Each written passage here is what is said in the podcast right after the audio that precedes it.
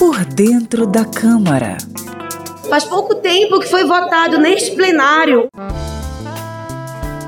Plenário é o principal espaço de debates da Câmara dos Deputados. É no plenário que são concluídas as votações dos projetos mais importantes e polêmicos.